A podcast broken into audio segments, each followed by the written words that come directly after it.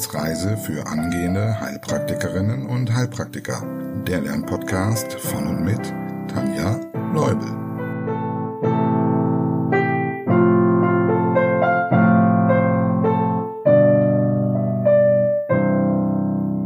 Hallo und herzlich willkommen zu einer neuen Folge auf unserer Wissensreise. Wir sind mittlerweile bei Folge 79 angekommen. Wer hätte das gedacht? Beim letzten Mal haben wir die Wiederholung zum Thema Atmung begonnen. Wie ist es dir in Teil 1 ergangen? Noch alles da? Ja, heute machen wir an dieser Stelle weiter, aber zunächst einige Danksagungen. Einmal ganz förmlich. Erstmal vielen Dank an die Exklusivfolgenhörer. In der aktuellen Folge gab es ein Lernexperiment und wir haben Cholera einmal ganz anders gelernt. Um zu sehen, ob das für euch gut ist, hatte ich um Feedback gebeten und ihr habt mir sofort und massig geschrieben. Vielen Dank dafür. Ihr wart begeistert und ich bin es auch. Deshalb möchte ich exemplarisch eine Sprachnachricht einer Unterstützerin hier wiedergeben. Sie sagt, ich glaube, ich habe zum ersten Mal eine Infektionskrankheit, wo ich weiß, dass ich dir morgen mindestens die Hälfte davon auch noch erzählen kann. Du hast es auf eine so geniale Art und Weise rübergebracht. Ich weiß gar nicht, was ich sagen soll. Ich finde es mega. Schade, dass die Zeit bis zu meiner Prüfung nicht reicht, dass du alle Krankheiten bis dahin in dem Stil veröffentlichst. Danke trotzdem.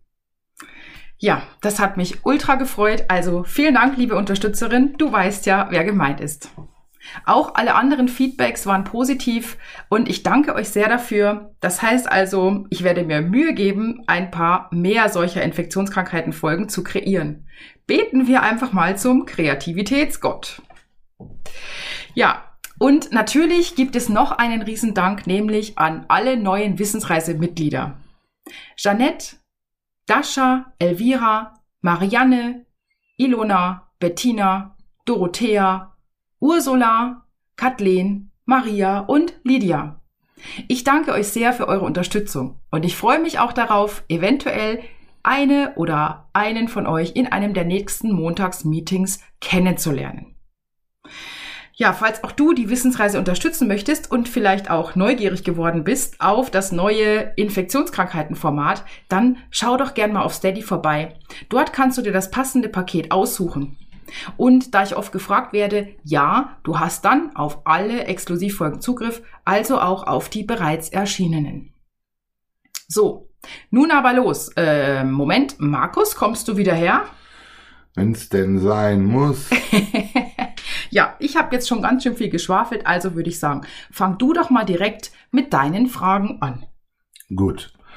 Letztes Mal haben wir mit der Trachea aufgehört. Starten wir also jetzt mit dem Kapitel Lunge. Aus wie vielen Lappen bestehen die beiden Lungenflügel? Der linke Flügel besteht aus zwei, der rechte aus drei Lappen. Wie heißen die Bestandteile des Bronchialbaumes von groß nach klein? Wir haben zwei Hauptbronchien. Diese verzweigen sich in Lappenbronchien, in Segmentbronchien und in Bronchioli, die letztlich dann über die Bronchioli respiratorii im Ductus alveolaris münden. Um den die Alveolen also wie so Trauben aneinandergereiht sind. Und merken kann man sich einfach, die Bronchien verhalten sich wie die Lungen, also die Lunge ähm, verzweigt sich ja auch in Lappen und Segmente und genauso ist es mit den Bronchien, die dann die einzelnen Teile versorgen. Warum gibt es in den Bronchialwänden Knorpelplatten und wo gibt es keine mehr davon?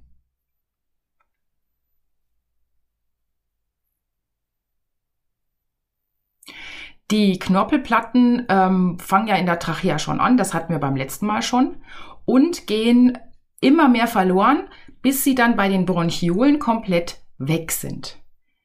Das heißt, sie werden immer kleiner, aber am Ende, also bei den Bronchioli, gibt es keine Knorpelteile mehr. Für welche Erkrankung spielt das eine Rolle? Das spielt eine Rolle bei Asthma bronchiale, denn Urs äh, die Ursache für diese Knorpelspangen oder für die Knorpelteile ist ja, dass sie die Bronchien offen halten sollen. Beim Asthma bronchiale geht es dann genau um die kleinen Bronchiolen, wo keine Knorpelplatten mehr sind.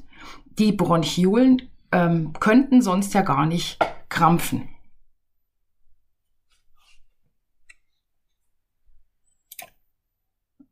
Woher kommt der Surfactant und wofür ist er zuständig?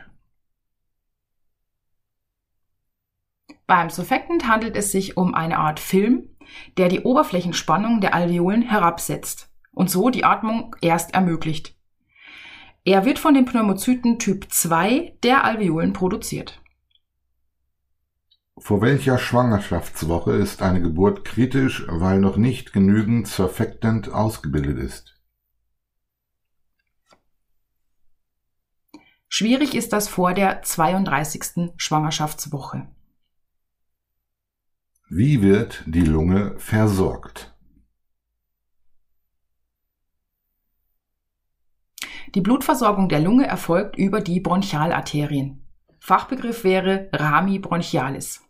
Und die gehen direkt von der Aorta thoracica und den Arterie intercostalis posterioris ab. Das sauerstoffarme Blut wird abtransportiert über die Vena azygos und die Vena hemiazygos. Das ist jetzt nicht ganz so wichtig, aber in Hannover wurde das schon mal gefragt, wenn ich mich recht erinnere. Also nochmal zur Unterscheidung. Die Vasa publica sind nicht für die Versorgung der Lunge an sich zuständig, sondern eben die Vasa privata, also die, über die wir gerade gesprochen haben. Und die Vasa publica bringen nur das sauerstoffarme Blut vom rechten Herzen zur Lunge und die Lungenvenen führen dann das angereicherte Blut wieder zurück zum linken Herzen, also zur linken Herzhälfte. Erkläre den Aufbau der Pleura. Die Pleura, auch Lungenhaut genannt, besteht aus zwei Blättern. Das innere Blatt oder Lungenfell oder auch Pleura visceralis liegt dem Lungengewebe auf und ist auch mit diesem verwachsen. Das äußere Blatt oder Rippenfell oder Pleura parietalis ist mit der inneren Thoraxwand verwachsen. Im Pleuraspalt befindet sich etwas Flüssigkeit, die von den Epithelzellen der beiden Blätter sezerniert wird. Ah, das erinnert sehr an ein anderes Organ. Und zwar an welches? Haha, du meinst bestimmt das Herz, denn der Herzbeutel, also das Perikard, ist genauso aufgebaut. Welche Aufgabe erfüllt die Pleura hinsichtlich der Atmung?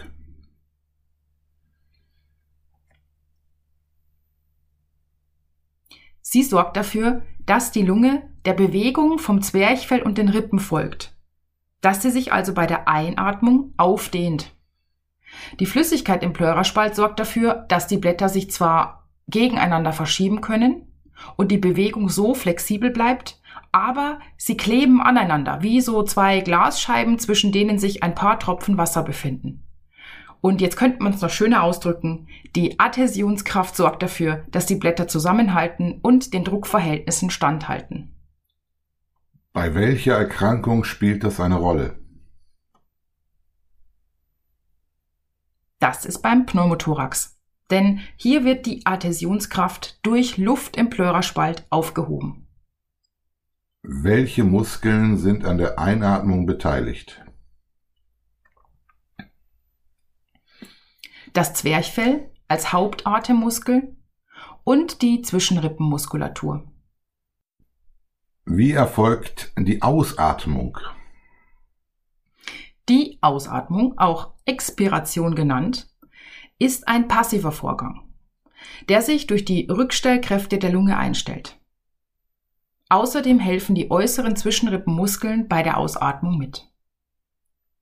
Wodurch wird die Atmung bei einem gesunden Menschen in Gang gesetzt? Da muss ich ein bisschen ausholen, denn es gibt äh, Chemorezeptoren, die die Gasverhältnisse im Blut und im Liquor messen. Ja, diese Chemorezeptoren befinden sich im Aortenbogen, im Carottis-Sinus, also an der Teilungsstelle der Arteria carotis und in der Nähe des Atemzentrums. Über Nervenfasern werden dann die Informationen an das Atemzentrum in der Medulla oblongata gemeldet. Und ab einer bestimmten CO2-Konzentration gibt dieses dann Impulse an die Muskulatur, damit geatmet wird. Das heißt also, es soll CO2 abgeatmet werden. Und noch ein bisschen tiefer würde bedeuten, dass nicht nur die Chemorezeptoren was messen, sondern es wird auch die Dehnung der Alveolen gemessen und dadurch wird dann die Einatmung irgendwann auch wieder gehemmt, damit sich die Alveolen nicht so sehr aufblasen. Hering-Breuer-Reflex für die, die ganz tief drin sind. Welche vier Muskeln bzw. Muskelgruppen gehören zur Atemhilfsmuskulatur bei der Einatmung? Das ist der Musculus sternocleidomastoideus, der Musculus serratus, also der Sägemuskel, Musculus pectoralis, der Brustmuskel und die Musculi scaleni, die Treppenmuskeln. Welche Atemgrößen kennst du? Ich kenne den Totraum, das Atemzugvolumen, das Lungenvolumen, das inspiratorische und expiratorische Reservevolumen, das Residualvolumen, die Vitalkapazität und das Atemminutenvolumen. Gut, die schauen wir uns jetzt einmal genauer an. Was denn ist der Totraum und wie viel Volumen beinhaltet er? Der Totraum bezeichnet den Raum aller Strukturen, die an der Luftleitung zu den Alveolen hin beteiligt sind, aber eben nicht am Gasaustausch. Es ist also im Prinzip Luft, die als Platzhalter hin und her geatmet wird. Und das sind so circa 150 Milliliter. Wie nennt man die Menge der Luft, die sich in der Lunge befindet und wie viel ist es circa? Das ist das Lungenvolumen mit circa drei Litern Luft. Was beschreibt das Atemzugvolumen? Nenne auch hier direkt die Größe. Es beschreibt, wie viel ein Mensch durchschnittlich in Ruhe bei einem normalen Atemzug einatmet. Es beträgt ungefähr einen halben Liter, also so 500 Milliliter. Wir können über das normale Atemzugvolumen hinaus einatmen, wenn nötig. Wie viel mehr geht da und wie nennt man diese Größe? Das ist das inspiratorische Reservevolumen mit circa 2,5 Litern, abhängig von Alter, Fitness, Geschlecht und Körpergröße. Dann nennen wir gleich das Pendant dazu. Das ist das expiratorische Reservevolumen mit ca. 1,5 Litern. Und was ist mit dem Rest? Dieser Rest ist das sogenannte Residualvolumen. Das sind dann immer noch 1,5 Liter. Was ist die Vitalkapazität und wie groß ist sie? Mit der Vitalkapazität bezeichnet man das Volumen, dass wir nach vollständiger, maximaler Einatmung wieder vollständig und maximal ausatmen können. Man holt also ganz, ganz, ganz viel Luft und gibt dann ganz, ganz, ganz viel Luft raus, bis man nicht mehr kann. Und das sind ungefähr 4,5 Liter, denn die Vitalkapazität setzt sich zusammen aus dem Atemzugvolumen, dem inspiratorischen und dann eben noch dem expiratorischen Reservevolumen. Welche Größe macht das Bild komplett? Die Totalkapazität von 6 Litern. Sie beschreibt die komplette Kapazität. Also Atemzugvolumen, inspiratorisches plus expiratorisches Reservevolumen plus das Residualvolumen. Oder man könnte auch kurz sagen, die Vitalkapazität, das waren ja die ersten drei, plus das Residualvolumen. Was ist die normale Atemfrequenz? Sie gibt an, wie oft man in Ruhe pro Minute atmet. Bei einem gesunden Erwachsenen sind es circa 15 bis 18 Atemzüge pro Minute. Was erhältst du, wenn du die Atemfrequenz multiplizierst mit dem Atemzugvolumen? Hui, dann sind wir ja ungefähr bei 16 Atemzügen pro Minute. Und wenn wir dann 500 Milliliter pro Atemzug rechnen, dann wären wir hier bei ungefähr 8 Litern pro Minute. Das wäre unser Atemminutenvolumen. Wie gelangen die Blutgase aus und in die Alveolen? Durch Diffusion. An welchen Orten findet die Diffusion statt? Es gibt zwei Diffusionsorte. Der erste befindet sich zwischen der Alveole und der Kapillare, also so eine ganz, ganz dünne Haut, damit das auch wirklich gut funktioniert. Und der zweite Diffusionsort wäre dann zwischen Kapillare und Zelle. Wie funktioniert die Diffusion des Sauerstoffs von der Alveole zur Kapillare? Das funktioniert so, dass es eben ein großes Konzentrationsgefälle gibt. Das bedeutet, es herrscht ein höherer Sauerstoffpartialdruck beziehungsweise eine höhere Konzentration in den Alveolen als in der Kapillare. Man kann sich auch einfach vorstellen, da ist mehr Sauerstoff als in der Kapillare und deshalb verteilt sich der Sauerstoff dann zum Defizit hin, also da, wo weniger ist, sprich in der Kapillare. Wie ist die Blutluftschranke aufgebaut? Ja, das habe ich vorhin schon mal ganz kurz angesprochen. Da ist also die Wand der Alveolen, durch die die Gase müssen. Und dann haben wir ja noch die Wand der Kapillaren. Und beides ist so sehr dünn aufgebaut, so dass also das wie eine Haut im Prinzip ist, damit das Gas dort gut durchkommt. Vor allem der Sauerstoff, der ist ein bisschen schwieriger zu diffundieren als das Kohlendioxid. Wie wird Sauerstoff im Blut transportiert? 98 Prozent des Sauerstoffs werden direkt ans Hämoglobin der Erythrozyten gebunden und zwei Prozent schwimmen frei im Plasma. Kannst du auch hier sagen, bei welcher Erkrankung das eine Rolle spielt? Meinst du die Anämie? Genau die Anämie meine ich. Dadurch, dass zu wenig Eris, Hämatokrit und oder Hämoglobin vorhanden sind, kommt es dementsprechend, weil ja dann der Sauerstoff darauf auch nicht gebunden werden kann, zu einem Sauerstoffmangel. Und was ist mit dem Kohlendioxid? Es wird zum größten Teil zu Hydrogencarbonat umgewandelt und so frei im Plasma transportiert. Das muss also nicht alles gebunden werden. Der Rest kann im Plasma gelöst frei schwimmen, auch eine Besonderheit, aber ein Teil ist auch an die Erythrozyten gebunden. Welche beiden Organe halten den pH-Wert im Blut stabil? Niere und Lunge.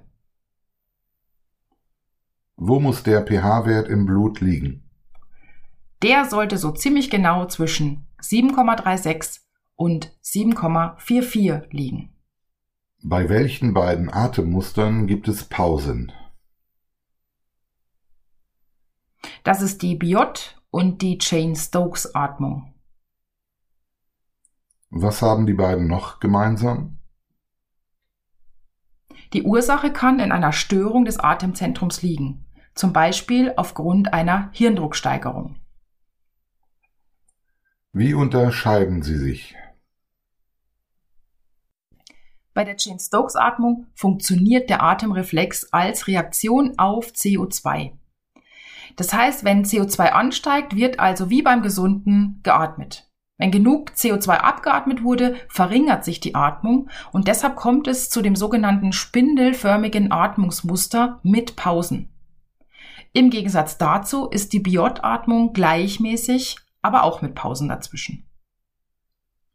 Welches Atemmuster findet man im diabetischen Koma und warum?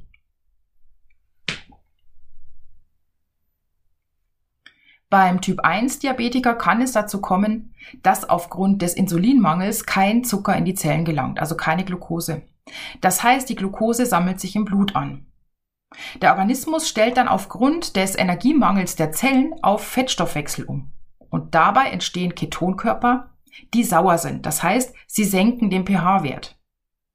Um diese Säuren loszuwerden, setzt dann eine sehr tiefe, gleichmäßige Atmung ein, die sogenannte Kussmaulatmung. Wie nennt man es, wenn ein Mensch im Zustand vor dem Tod nur noch ab und zu einzelne Atemzüge tätigt? Das ist die sogenannte Schnappatmung. Was sieht man bei einer paradoxen Atmung? Paradox heißt ja immer, das ist irgendwie merkwürdig, das passt nicht und genauso ist es hier. Die Bewegungen von Bauch, Decke und Thorax passen nicht zusammen. Wann und bei wem tritt Nasenflügeln auf?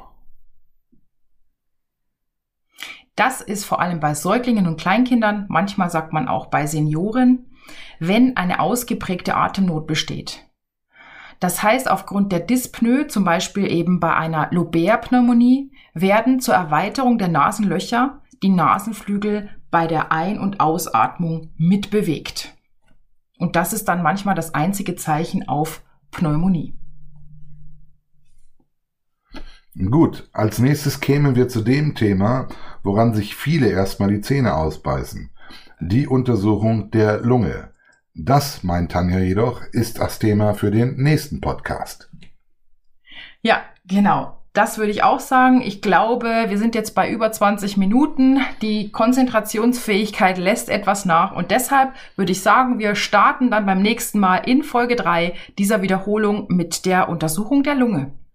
Ja, wir hoffen, du hast fleißig mitgemacht, du hast fleißig die Antworten schon von selbst auch gewusst und dann freuen wir uns aufs nächste Mal.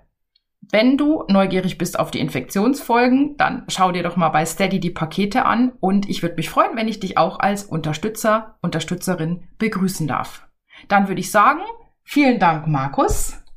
Prego. Und du weißt jetzt, was nächste Woche oder in zwei Wochen zu tun ist. Du musst noch mal ran, weil wir sind immer noch nicht fertig mit unserer großen Wiederholung. Si.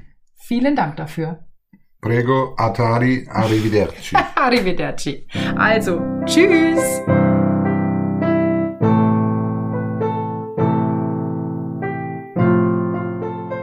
Das war eine Etappe auf der Wissensreise für angehende Heilpraktikerinnen und Heilpraktiker. Der Lernpodcast von und mit Tanja Leubel.